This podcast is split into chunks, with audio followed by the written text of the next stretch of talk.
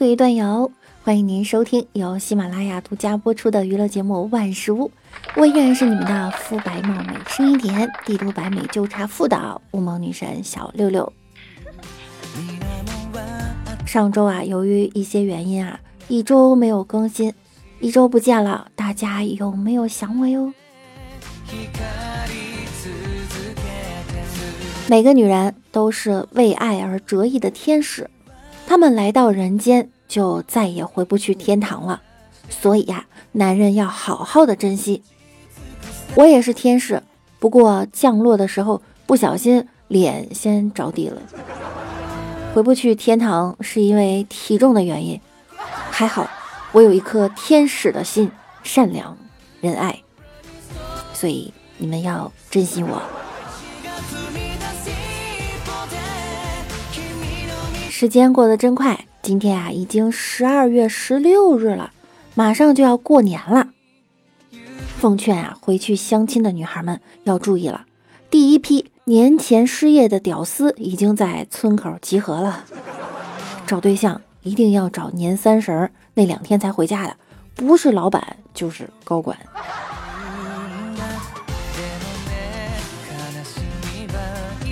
刚跟男朋友谈恋爱的时候。男友十分的不解风情，出去旅游的时候还要开两间房。晚上我到他房间问他：“我新买了一套内衣，很好看，你要看看吗？”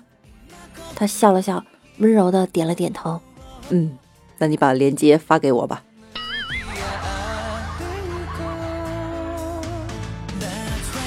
有一天，新买了一条连衣裙，穿好后美美的来到男友面前，我扶着门框，扭着腰，甜甜的说。嗨，你看我今天美不美？男友两眼放光，嗯，宝宝你好漂亮啊！我羞涩地说，哼，讨厌，我就知道你一直贪恋我的美色。然后一扭头，咚就撞在了门框上。男友笑得前仰后合，然后说，我不迷恋你的美色，难道还迷恋你的智商？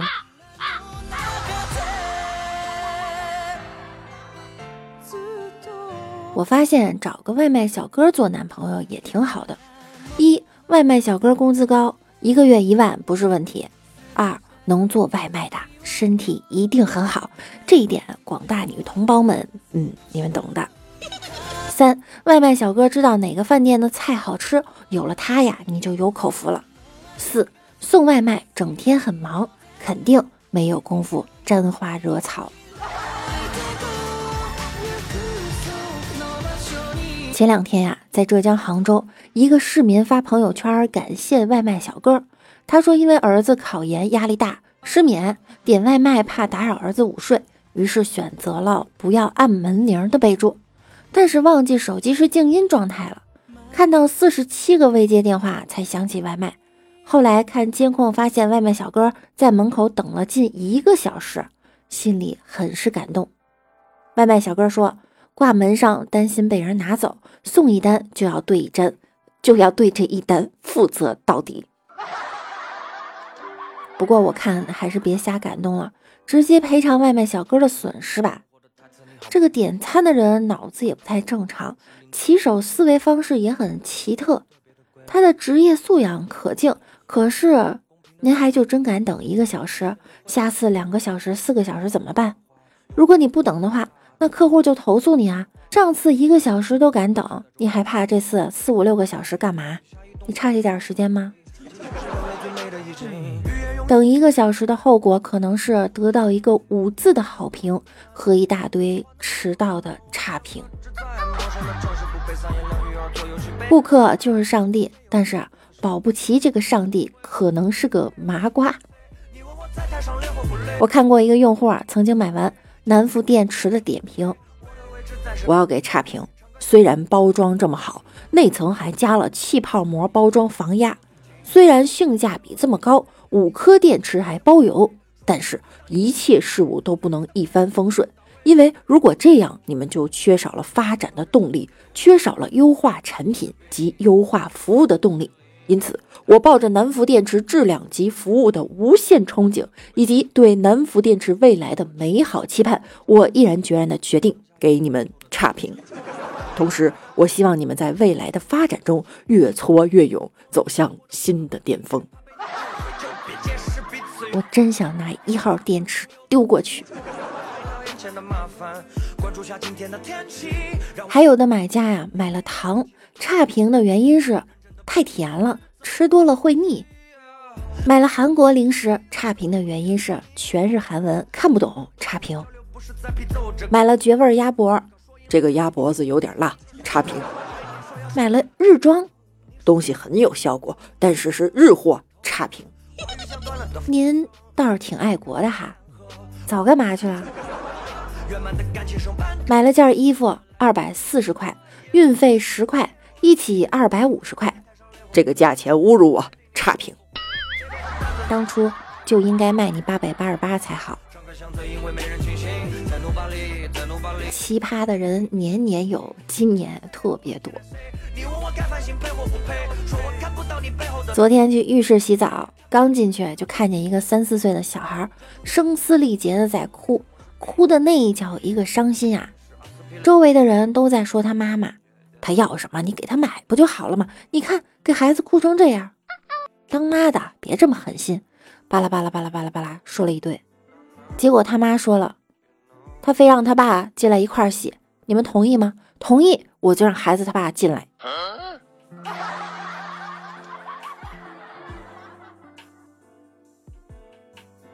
一个小男孩在吃冰激凌，一不小心手滑了，冰激凌掉在地上了。小男孩蹲在地上的哭了。我见状呢，连忙买了一根冰激凌，拿到他面前，对他说：“你看，我有冰激凌，你没有。”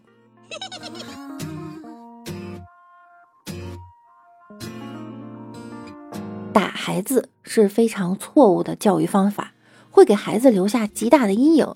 造成非常负面的影响，至于是什么影响呢？目前我还不太清楚啊，等我孩子长大了，我再告诉你们。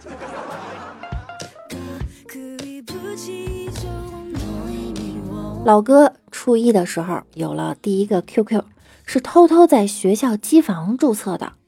QQ 有了却没有电脑，只能把买小浣熊的钱攒下来，然后去网吧。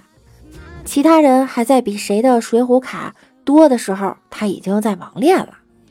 QQ 上老哥叫往事随风，另外的姑娘叫轻舞飞扬。老哥觉得他们两个聊得挺合适，聊了小半年，终于大胆的约在他们家的如家见面。那天老哥是逃课出来的，在店门口啊等了十几分钟，来的却是他的班主任。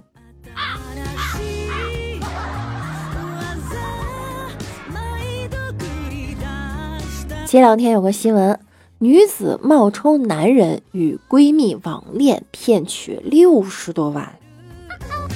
近日，重庆江北区石门派出所接到了辖区一个年轻女子的报警求助，称自己的闺蜜祝某假扮男人，在网上跟自己谈恋爱，网恋两年期间，陆续被祝某骗了六十余万元。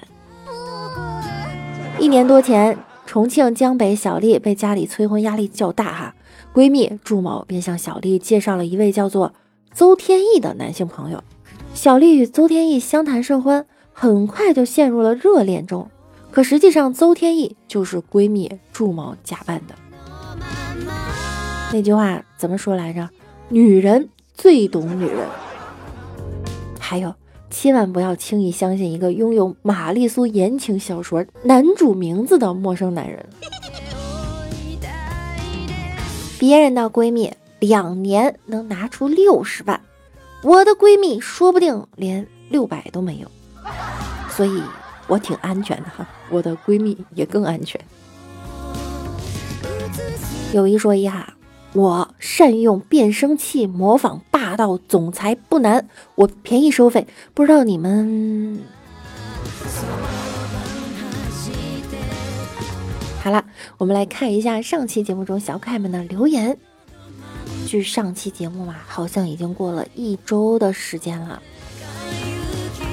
独宠六六的柚子说：“你看，我们家唯一一个独宠我的女生，同性之间还是真爱。”一年一纸婚，二年不婚，三年皮婚，四年丝婚，五年木婚，六年铁婚，七年铜婚，八年电婚，九年桃婚，十年锡婚，十一年钢婚，十二年亚麻婚，十三年花边婚，十四年象牙婚，十五年水晶婚，十六年瓷婚，二十五年银婚，三十年珍珠婚，三十五年玉婚，四十年红宝石婚，四十五年蓝宝石婚，五十年金婚，六十年一钻石婚。累死我了。中式庄周梦了蝶说。有人给我讲了一个笑话，可是我没听懂。有一男一女，男的叫小千，女的叫小北。在有一天晚上，他们变成了小怪。呵呵说，六六有赞助了，好厉害！段子奉上。下雨了，我很喜欢打伞，在雨中漫步，用伞遮住头部，好惬意，仿佛整个世界只有你一个人。直到我被一个骑摩托的人撞。哎，今天北京下雪了，真的，外面的雪好厚好厚。我决定更新完节目，我就要出去玩耍了哈，你们不要太想我。桃花妖小哥哥说，天冷了，在网上买了一件厚厚的工装样式的外套，穿起来总觉得熟悉，怪怪的又说不出来。昨天傍晚在女炮女票家楼下等他，今天的门卫大叔啊特别热情，主动的给我开门，还给我发烟。接着遇到了老家的一个大妈，热情的寒暄了两句后，他笑着说：“不打扰你上班了。”然后走了。我很是纳闷儿，就刚刚我爸打电话问我是不是换工作了，好好的工作不做，当保安，全村都传遍了。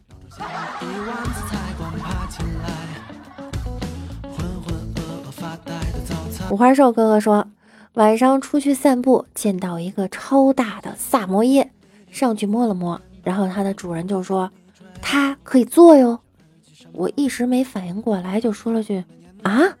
主人说：“坐。”不知道当时我到底在想什么，就一屁股坐在狗身上了。看见狗主人脸都绿了，我才知道是叫狗坐下。河蟹色会说回家乡，我正开着车，我老婆说她也要开车，我说还是我开吧，路况复杂不安全。老婆说不让我开这辆，我就开另一辆。我说哪一辆啊？